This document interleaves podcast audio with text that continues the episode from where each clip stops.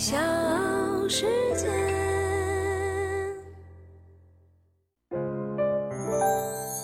大咖故事，故事舅舅，越说越有。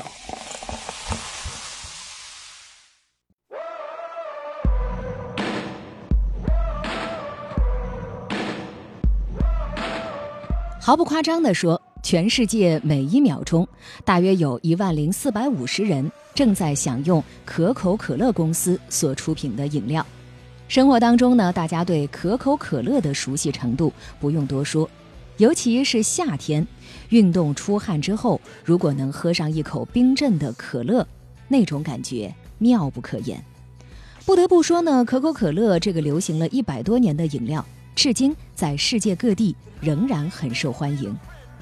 我是唐莹，欢迎各位收听和订阅《大咖故事》。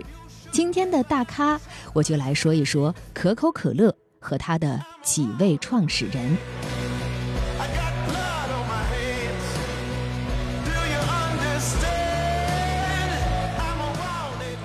可口可乐的配方呢，并不是阿萨坎德勒发明的，发明可口可乐的是一个药剂师。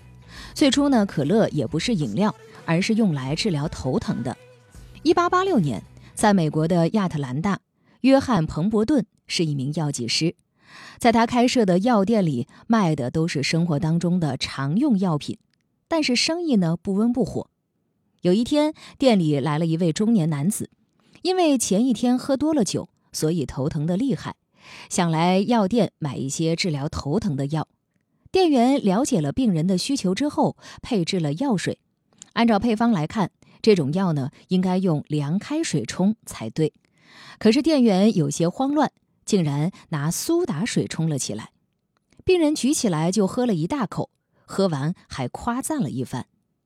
店员没想到，第二天呢，病人居然又来到店里，这次还带了好几个人一起，他们都想喝昨天那杯治疗头疼的药水。刚巧这天呢，彭伯顿在店里看到一下子来了好几位顾客，欣喜万分。他亲自配了药给他们喝。然而病人刚拿到药就觉得不对劲儿，因为昨天喝的时候颜色比较深，而今天呢却变了颜色。不仅如此，味道也不一样。他们有些失望，跟朋友们解释了一番，就带着朋友们走了。彭伯顿不知道发生了什么。就让店员过来询问一下。听到店员说的话之后，他豁然开朗。原来换成苏打水之后，味道也变得好喝了一些。他们过来是因为听说那杯药水好喝，想要尝试一下。彭伯顿按照店员的方法配了一杯，尝了一口，果然味道大不一样。他的脑海当中浮现了一个大胆的想法。如果它不是药，而是一种饮料的话，应该很受欢迎。作为药剂师，想调配一些东西对他来说并不困难。于是彭伯顿说干就干，最初的可乐就这样诞生了。当然，这是可口可乐诞生的一种说法。那关于可口可乐配方的诞生，还有另外一种说法。约翰·彭伯顿是美国南北战争时期的一位军人。在从军之前呢，他是一个化学家和药剂师。他在战争中受伤，不得不使用吗啡来止痛，导致后来药物成瘾。退役之后的他，在1886年发明了可乐的配方，以此来对抗吗啡成瘾。最开始，可乐是在药店当药来卖的。果然和彭伯顿预想的一样，这种饮料销售的不错。但如果想要卖得更好，首先得有个名字，只有这样才能方便人们记忆。随后呢，彭伯顿就找到了当地一个叫鲁滨孙的人，他很有文化，而且呢非常善于画画。普通的名字没有记忆点，而且起不好的话就太俗气。他思前想后，认为两个大写的 C 会比较好看，再加上饮料是凉爽的，所以呢，他想到了 “cool” 的这样的一个词。不过，碍于这个词太过单调，需要再加一个词。正好呢，这个时候公鸡开始打鸣了，鲁滨孙的脑海里就立马想到了公鸡的单词，可是连起来又觉得意思衔接不上，好不容易想到的灵感又给打断了。无奈之下呢，他只能是走到院子里去散心。最后，他把 “cuckoo” 和 “cool” 的这两个词换成了字母，变成了 “cacucalo”，不仅简单，而且读起来朗朗上口。此外呢，它其实还蕴含着特殊的意义。这个名字分别代表着南美洲的一种草药，以及非洲的一种果子。二者巧妙地结合在一起，彰显了品牌的个性。在当时，可乐已经受到了很多人的喜爱，销量也渐渐地提了上去。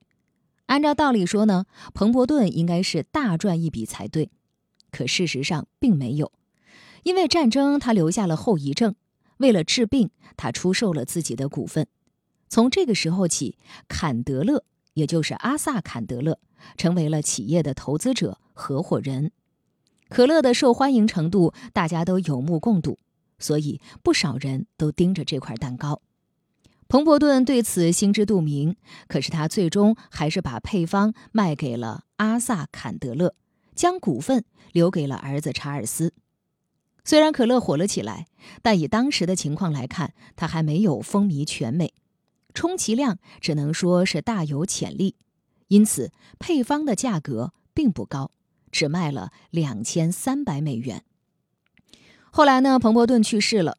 原本去世前把股份留给查尔斯，是想给他的生活增加一份保障，辛苦创立的公司也能够继续运营下去。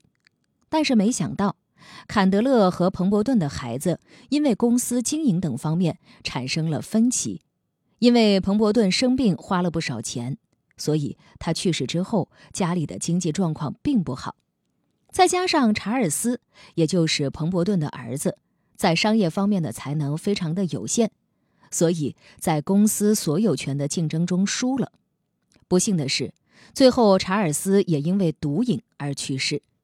彭伯顿和查尔斯去世之后，公司所有的股权就全部掌握在了坎德勒的手里。和查尔斯不一样，坎德勒非常善于经营，很快就把公司经营得井井有条。为了打开可乐的销路，坎德勒制定了销售方案，并且呢，在饮料的包装上也花费了不少的心思。在美国，可口可乐的价格相比酒类产品来说很有优势，再加上独特的刺激性口感，很快就赢得了消费者的心。坎德勒也因此赚得盆满钵满。大咖故事，故事舅舅，越说越有。这里是大咖故事，我是唐莹，欢迎各位的收听和订阅。微信公众号也可以搜索“大咖故事会”。在喜马拉雅呢，各位还可以搜索我全新制作的另外一档专辑《建筑有故事》。这档专辑呢，是给各位讲述建筑的历史和建筑的内涵，以及建筑背后的故事。也欢迎各位收听和订阅。那今天的大咖呢，就来和各位说一说夏天最受欢迎的饮料之一。可口可乐以及它的几位创始人的故事。说到可口可乐和我们中国，也有将近一百年的故事可以叙说。在上个世纪的二十年代，上海市面上就出现了一种新鲜的玩意儿，名字呢叫可可肯纳。这个“蝌”呢就是蝌蚪的“蝌”，这么古怪的名字，也难怪当时呢没能在中国的市场成功。后来呢，这个可口可乐公司就登报争艺名。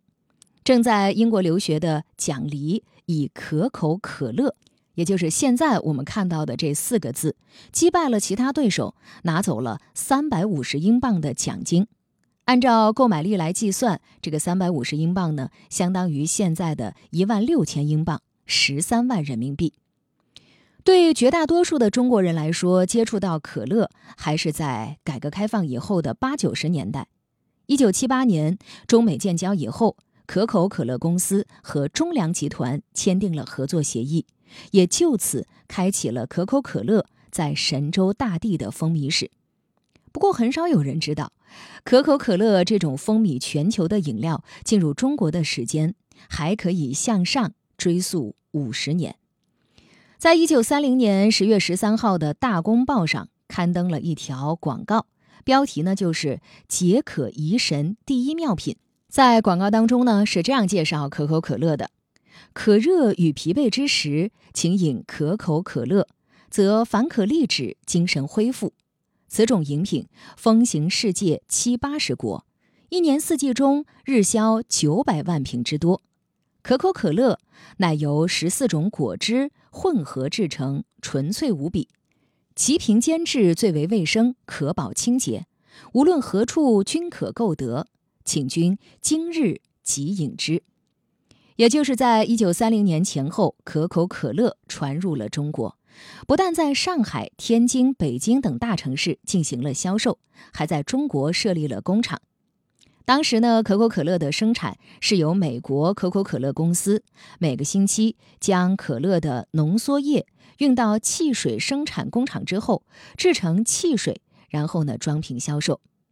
一九四六年前后，可口可乐公司在中国的生产因为日本侵华的原因中断了一段时间。当时呢，日本抢占了工厂，遣散了工人。天津山海关汽水厂的英国经理还给日本人关进了集中营。抗战胜利之后，可口可乐公司在中国也一度因为产量有限，并不对外公开销售，只供美军饮用。当时呢，美国将原料运抵天津，在山海关汽水公司进行生产制造，每天的出货量也不过三千打而已。一九四七年的夏天，可口可乐如期的大量恢复上市，又成为了当时北京、上海、天津、南京等城市里大街上随处可见的普通饮料。到了一九四七年的时候，可口可乐在全世界的日销量就已经高达三千四百万瓶，股票价值更是达到了六点四亿美金。当时在全世界的主要国家中，只有苏联没有销售。一九四八年六月二十九号的时候，可口可乐还首次出现在了成都的市面上，一时之间引起轰动。但当时呢，因为货币贬值，一瓶可乐的售价高达百万。随着一九四九年新中国的成立，可口可乐这种带有浓厚美国色彩的饮料，也因为政治因素退出了中国大陆，很长一段时间消失在了人们的视线中。以至于很多人对可乐的记忆都开始于改革开放。那在现在的这个世界上呢，只有古巴和朝鲜是不卖可口可乐的。事实上，古巴是美国以外首批出售瓶装可乐的国家之一。不过，由于后来美国长期对古巴实行商业禁运，对朝鲜的贸易制裁，那这两个国家就没有可口可乐销售了。在这两个国家，可口可乐只能在黑市上流通。如果说每天一瓶来品尝可口可乐公司旗下的饮料，那么要喝上九年。光是可乐系列呢，我们就知道有健怡可乐、零度可乐、乐活等等。可口可乐公司还收购了很多的品类，包括我们熟悉的芬达、雪碧、丽丽橙等等。可口可乐旗下呢有三千五百款饮料。如果说你每天喝一种饮料，需要花上九年的时间才能够全部喝上一遍。可口可乐最大的消费国呢，并不是美国，而是墨西哥。平均呢，每一个墨西哥人一年要喝掉七百四十五瓶可口可乐，而美国人呢，人均每年要喝掉四百零五瓶。排在第三名的是加拿大人，人均每年喝掉两百五十九瓶。在中国，人均每年是喝掉三十八瓶可口可乐。可口可乐的 logo 是永恒不变的红色，而这个红色呢，是因为一项古老的税法。可口可乐呢被发明出来，最初呢是作为饮料或者是酒精的替代品。由于19世纪对于酒精是要收重税，那为了确保税务人员方便把可口可乐和酒精饮料区分开来。可口可乐呢，就把桶涂成了红色，结果呢，就一直延续到了现在。红色也可以说是可口可乐最醒目的元素。小时。